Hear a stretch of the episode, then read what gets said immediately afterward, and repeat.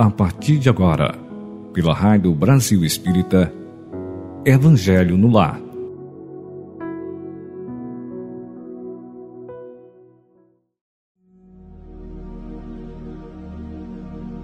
Bem-vindos ao Evangelho no Lar à luz das obras de Allan Kardec, codificador do Espiritismo. Nesse momento, a espiritualidade maior vem nos assistir. Nos preparemos para os benefícios enviados. Escolha um lugar tranquilo. Ao seu lado, coloque um copo ou uma garrafa com água para que seja fluidificada pelo poder superior que a magnetiza em função da necessidade do momento.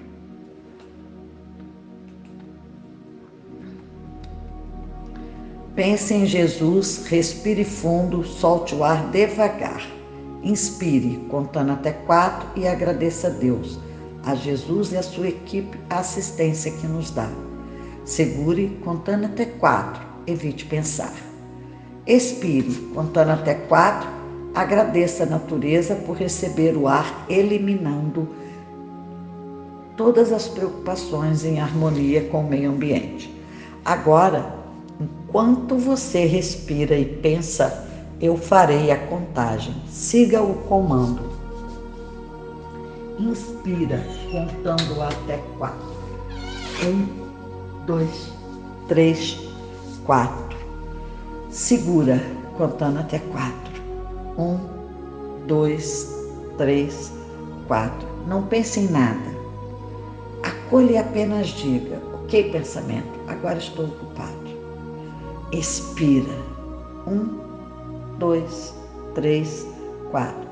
Pense, elimino com esse ar todo incômodo que sinto. Segura. Um, dois, três, quatro. Na medida em que eu disser o comando e contar, siga em sua mente. Ao inspirar, pense em gratidão por minha saúde alegria, vitalidade. Pense em coisas positivas ao inspirar. Ao segurar, procure não pensar nada, mas se pensar, acolha e volte a prestar atenção na contagem. Segura, não pense, expira, aí elimina com o ar o que não te pertence, aquilo que te incomoda. Segura. E vamos fazer isso três vezes. Então, iniciando. Inspira. Um, dois, três, quatro. Segura. Um, dois, três, quatro. E solta. Um, dois, três, quatro. Segura. Um, dois, três, quatro. Mais uma vez. Inspira. Um, dois, três, quatro. Segura. Um, dois, três, quatro. Expire. Um, dois, três, quatro. Segura. Um, dois, três, quatro. Mais uma vez. Inspira. Um, dois, três, quatro. Segura. Um, dois, três, quatro. Expire. Um, dois, três, quatro. E segura. Um, dois, três, quatro. Muito bem. Hoje a nossa mensagem inicial é de número 131, Consciência, psicografada por Francisco Cândido Xavier, ditada pelo espírito de Emmanuel, se encontra no Vinha de Luz. Diz o versículo: guardando o mistério da fé numa consciência pura. Paulo, 1 Timóteo, capítulo 3, versículo 9. Curiosidade e sofrimento oferecem portas à fé mas não representam o vaso divino destinado à sua manutenção. Em todos os lugares, observamos pessoas que, em seguida a grandes calamidades da sorte, correm pressurosas aos templos ou aos oráculos novos, manifestando esperança no remédio das palavras. O fenômeno, entretanto, muitas vezes é apenas verbal. O que lhes vibra no coração é o capricho insatisfeito ferido pelos azonragues da experiência cruel.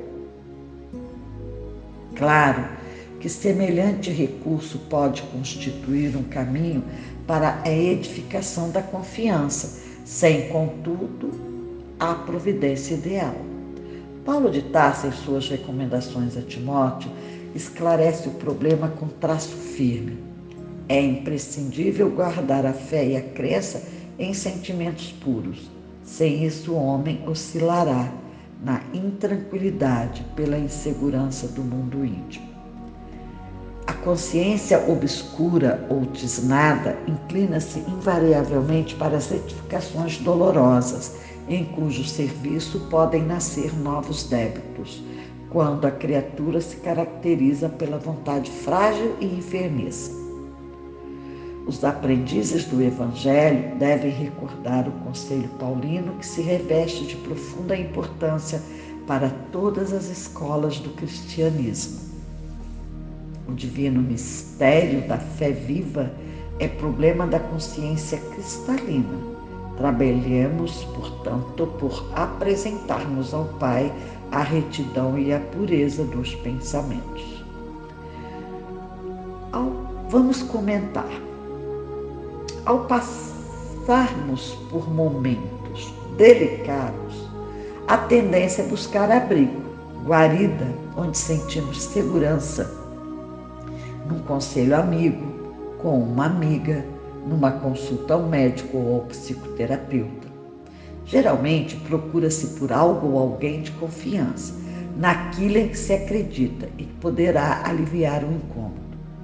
Passado o incidente, o desconforto passa e volta-se à rotina sem lembrar da ação que ajudou a vencer aquela situação.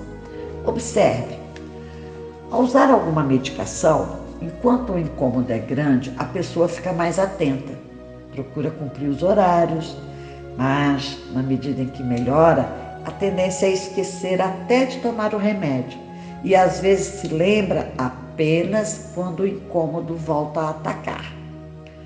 Outro exemplo, por conta de algum conflito, buscamos psicoterapeuta, que recomenda a prática de respiração, meditação ou outra atividade.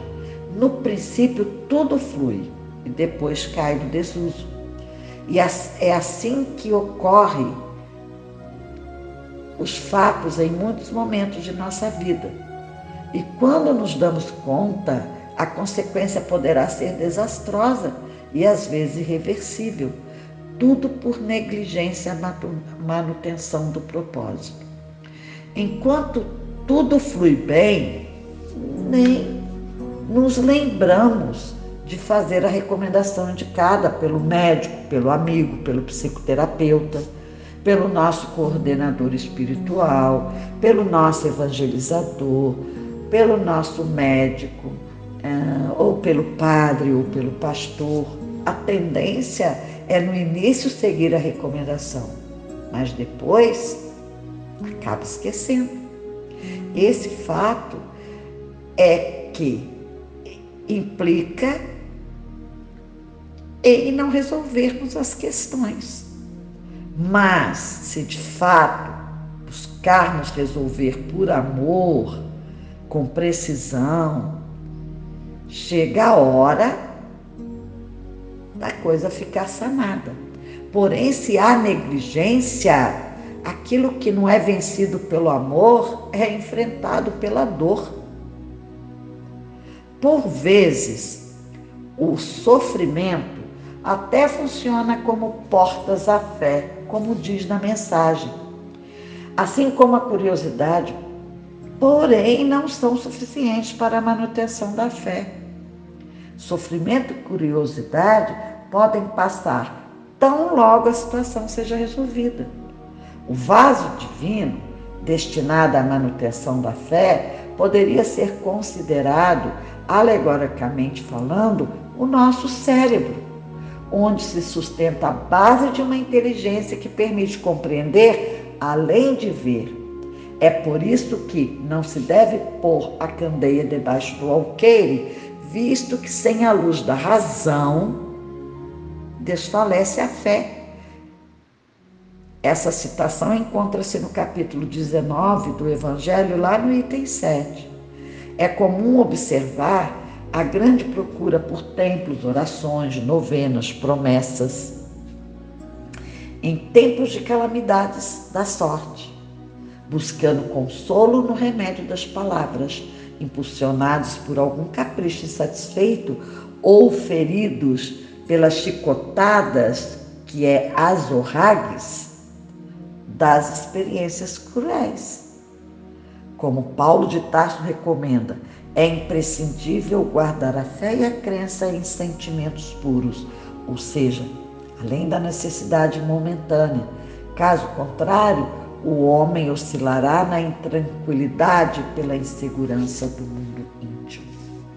Os exemplos citados podem ocorrer devido à consciência tisnada, isto é, escurecida, impedindo assim a ação da luz, da razão e, por consequência, o tratamento que seria eficaz desde o início será mais exigente e as retificações dolorosas, podendo nascer novos débitos.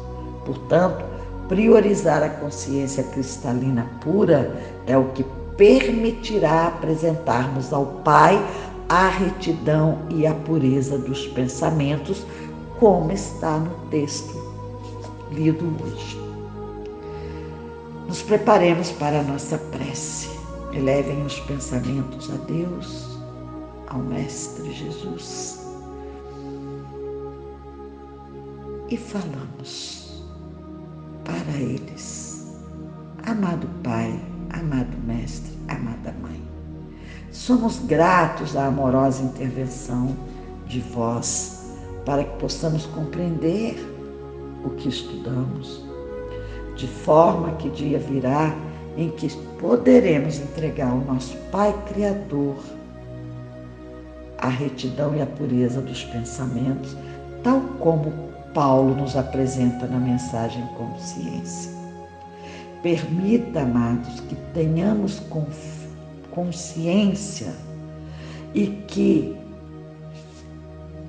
possamos aproveitar o máximo de cada estudo para cada dia sermos um pouquinho melhor do que o dia anterior. Permita que nossos mentores fluidifiquem essa água com a energia salutar, segundo a necessidade de cada pessoa, para o equilíbrio espiritual, emocional, físico e mental. Agradecemos de coração a generosa contribuição da espiritualidade maior. Dando continuidade ao estudo do Evangelho no capítulo 1, hoje falaremos sobre Instruções do Espírito, a nova era, que se encontra no item 9. Deus é único e Moisés é o Espírito que ele enviou em missão para torná-lo conhecido, não só dos hebreus, como também dos povos pagãos. O povo hebreu foi o instrumento de que se serviu Deus para se revelar por Moisés e pelos profetas. E as vicissitudes por que passou esse povo destinavam-se a chamar a atenção geral e a fazer cair o véu que ocultava aos homens a divindade. Os mandamentos de Deus, dados por intermédio de Moisés, contêm o germe da mais ampla moral cristã. Os comentários da Bíblia, porém, restringiam-lhe o sentido, porque, praticada em toda a sua pureza, não na teria então compreendido. Mas, nem por isso os dez mandamentos de Deus deixavam de ser como um frontispício brilhante, qual farol destinado a clarear a estrada que a humanidade tinha de percorrer. A moral que Moisés ensinou era apropriada ao estado de adiantamento em que se encontravam os povos que ele se propunha regenerar. E esses povos semi-selvagens, quanto ao aperfeiçoamento da alma, não teriam compreendido que se pudesse adorar a Deus de outro modo que não por meio do holocausto, nem que se devesse perdoar a um inimigo. Notável do ponto de vista da matéria e mesmo do, das artes e das ciências, a inteligência deles, muito atrasada, se achava em moralidade e não se houvera convertido sob o império de uma religião inteiramente espiritual. Era-lhes necessária uma representação semimaterial, como a que apresentava então a religião hebraica. Os holocaustos lhes falavam aos sentidos, do mesmo passo que a ideia de Deus lhes falava ao espírito. O Cristo foi o iniciador da mais pura, da mais sublime moral, da moral evangélico-cristã que há de renovar o mundo, aproximar os homens e torná-los irmãos, que há de fazer brotar de todos os corações a caridade e o amor do próximo e estabelecer entre os humanos uma solidariedade comum, de uma perfeita moral. Enfim, que há de transformar a terra, tornando a morada de espíritos superiores aos que hoje a habitam. É a lei do não vim destruir, a lei do progresso, a que a natureza está submetida, que se cumpre, e o Espiritismo é a alavanca de que Deus se utiliza para fazer a humanidade avançar. São chegados os tempos em que se hão de desenvolver as ideias para que se realizem os progressos que estão nos desígnios de Deus. Tem elas de seguir a mesma rota que percorreram as ideias de liberdade, suas precursoras. Não se acredite, porém, que esse desenvolvimento se efetue sem lei, sem lutas. Não. Aquelas ideias precisam, para atingirem a maturidade, de abalos e discussões, a fim de que atraiam a atenção das massas. Uma vez isso conseguido, a beleza e a santidade da moral tocarão os espíritos, que então abraçarão uma ciência que lhes dá a chave da vida futura e descerra as portas da felicidade eterna. Moisés abriu o caminho, Jesus continuou a obra, o Espírito a concluirá. O Espírito israelita, Mulhouse, 1861.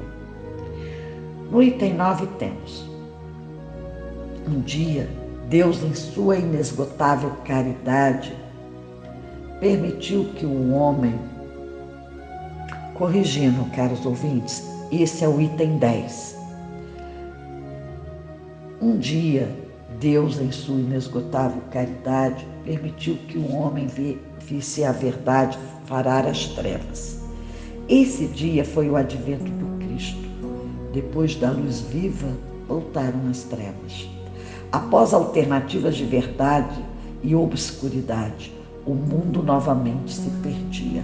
Então, semelhantemente aos profetas do Antigo Testamento, os Espíritos se puseram a falar e a vos advertir. O mundo está abalado em seus fundamentos. Reboará o trovão. Sede firmes. O Espiritismo é de ordem divina pois que se assenta nas próprias leis da natureza, e estáis certos de que tudo é o que é de ordem divina, tem grande e útil objetivo. O vosso mundo se perdia, a ciência desenvolvida à custa do que é de ordem moral, mas conduzindo-vos ao bem-estar material, redundava em proveito do espírito das trevas. Como sabeis, cristãos, o coração e o amor têm de caminhar unidos à ciência. O reino do Cristo há passados que são 18 séculos e apesar do sangue de tantos mártires, ainda não veio. Cristãos, voltai para o Mestre que vos quer salvar. Tudo é fácil àquele que crê e ama. O amor o enche de inefável alegria Sim, meus filhos, o mundo está abalado. Os bons espíritos vô-lo dizem sobejamente. Dobrai-vos as rajadas que anunciam a tempestade, a fim de não ser desderribados. Isto é, preparai-vos e não imiteis as virgens loucas que foram apanhadas desprevenidas à chegada do esposo. A revolução que se apresta é antes moral do que material. Os grandes espíritos, mensageiros divinos, sopram a fé para que todos vós, obreiros esclarecidos e ardorosos, façais ouvir a vossa voz humilde, porquanto sois o grão de areia, mas sem grãos de areia não existiriam as montanhas. Assim, pois que estas palavras somos pequenos, carecem para vós de significação, a cada um a sua missão, a cada um o seu trabalho. Não constrói a formiga o edifício de sua república e imperceptíveis animálculos não elegem continentes? Elevando, começou a nova cruzada. Apóstolos da paz universal, que não de uma guerra modernos São Bernardos. Olhai e marchai para a frente. A lei dos mundos é a do progresso. Felenon, Poitiers, 1861. O item 11 vem falar de Santo Agostinho, um dos maiores vulgarizadores do Espiritismo. Manifesta-se quase por toda parte. A razão disso encontramos-la na vida desse grande filósofo cristão. Pertence a ele a vigorosa falange dos pais da Igreja às quais deve a cristandade seus mais sólidos esteios. Como vários outros, foi arrancado ao paganismo, ou melhor, à impiedade mais profunda pelo fulgor da verdade. Quando entregue aos maiores excessos, sentiu em sua alma aquela singular vibração que o fez voltar a si e compreender que a felicidade estava a lures que não nos prazeres enervantes e fugitivos. Quando afinal no seu caminho de Damasco também lhe foi dado ouvir a santa voz aclamar-lhe: Saulo, Saulo, por que me persegues? exclamou: Meu Deus, meu Deus, perdoai-me, creio, sou cristão. E desde então tornou-se um dos mais fortes sustentáculos do Evangelho podem ler-se nas notáveis confissões que esse eminente espírito deixou as características e, ao mesmo tempo, proféticas palavras que proferiu depois da morte de Santa Mônica. Estou convencido de que minha mãe me, me virá visitar e dar conselhos, revelando-me o que nos espera na vida futura. Que ensinamento nessas palavras! e que retumbante previsão da doutrina por vindoura. Essa a razão porque hoje, vendo chegada a hora de divulgar-se a verdade que ele outrora pressentira, se constitui seu ardoroso disseminador e, por assim dizer, se multiplica para responder a todos os que o chamam. Erasto, discípulo de Paulo, Paris, 1860 3. Vamos fazer um breve comentário a respeito do item 9. Encontra-se lá esclarecimento à humanidade a partir dos enviados por Deus. Moisés foi enviado para apresentar Deus ao povo hebreu e aos povos pagãos. Assim foi plantada a semente da mais ampla moral cristã. As artes e ciências eram praticadas pelo povo hebreu, que carecia de inteligência quanto à moralidade e de uma religião inteiramente espiritual, porque não compreendiam a essência dos Dez Mandamentos. Por essa razão, foram adaptados, sem contudo perder o objetivo de ser frontispício brilhante farol para clarear a longa estrada da humanidade. O item 10 apresenta a inesgotável caridade de Deus no advento do Cristo, permitindo que trevas fossem rompidas para se vislumbrar e ver a verdade. Cristo iniciou a moral evangélica cristã através de seus ensinamentos exemplares. Ele veio implantar a lei do progresso. Ele disse: Não vim destruir. Tempo virá, consta nesse item, que as ideias desenvolvidas permitirão o progresso que estão nos desígnios de Deus. Assim, o Espiritismo é a alavanca de que Deus se utiliza para fazer que a humanidade evolua. No item 11, encontra-se informações a respeito do filósofo Santo Agostinho, considerado grande divulgador do Espiritismo, pois a ele pertencem os pais da Igreja. Um dos mais importantes teólogos e filósofos dos primeiros séculos do cristianismo foi Santo Agostinho. O nome dele, Aurélio Agostinho de Hipona. Ele nasceu 13 de novembro de 354 depois de Cristo, num local chamado Tagaste, e veio ao desencarne no dia 23 de agosto de 430 depois de Cristo em Hipona. Foi bispo de Hipona, que era uma cidade da província romana da África. As obras de Santo Agostinho influenciaram o desenvolvimento do cristianismo e a filosofia ocidental. Sugiro, caros ouvintes, que leiam a nota da editora lá no Evangelho a respeito de Santo Agostinho, logo a seguir do item 11. Ler sobre a vida desse exemplo de transformação e lucidez é algo revelador que permite clarear nossa mente para melhor compreender o progresso que continuará, de certo, no mundo espiritual.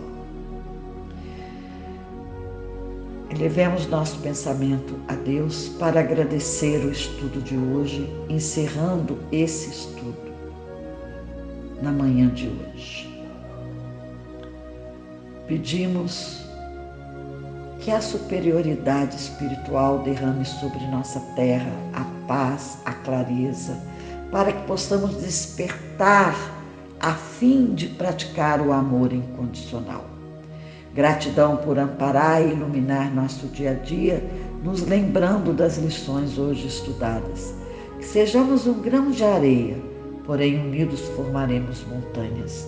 Que sejamos pequenas sementes a brotar nos corações a fraternidade, o amor ao próximo, estabelecendo a paz perdão e harmonia entre todos os povos.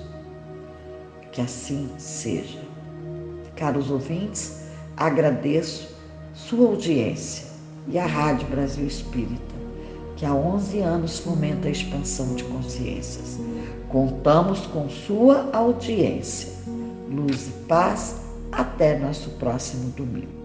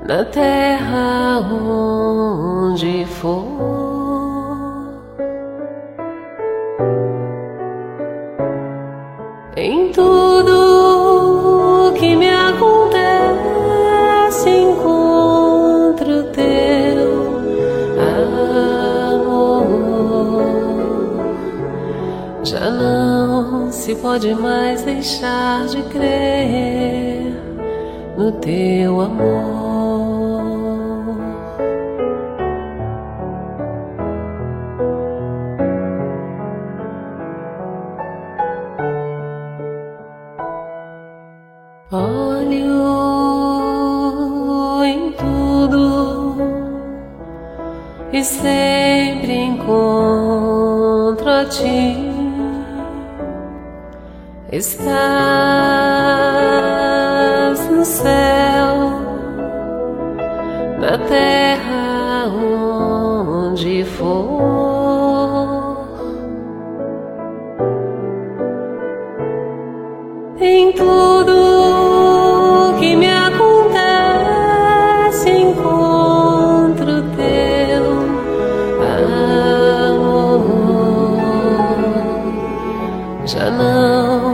pode mais deixar de crer no teu amor.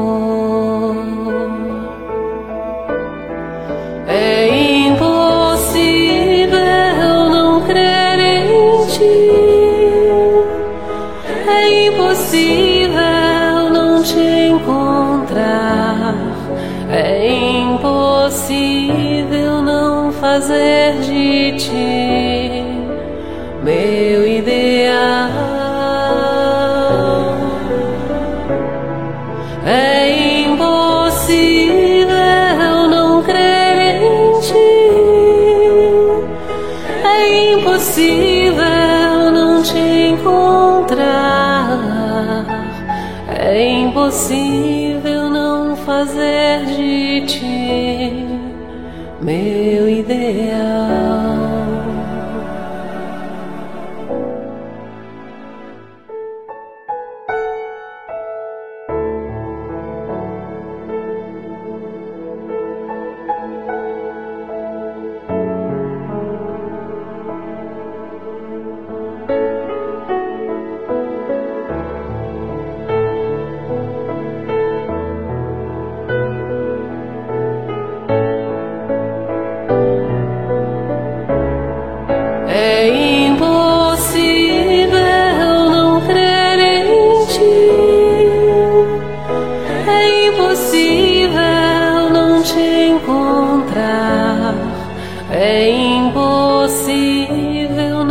fazer de ti.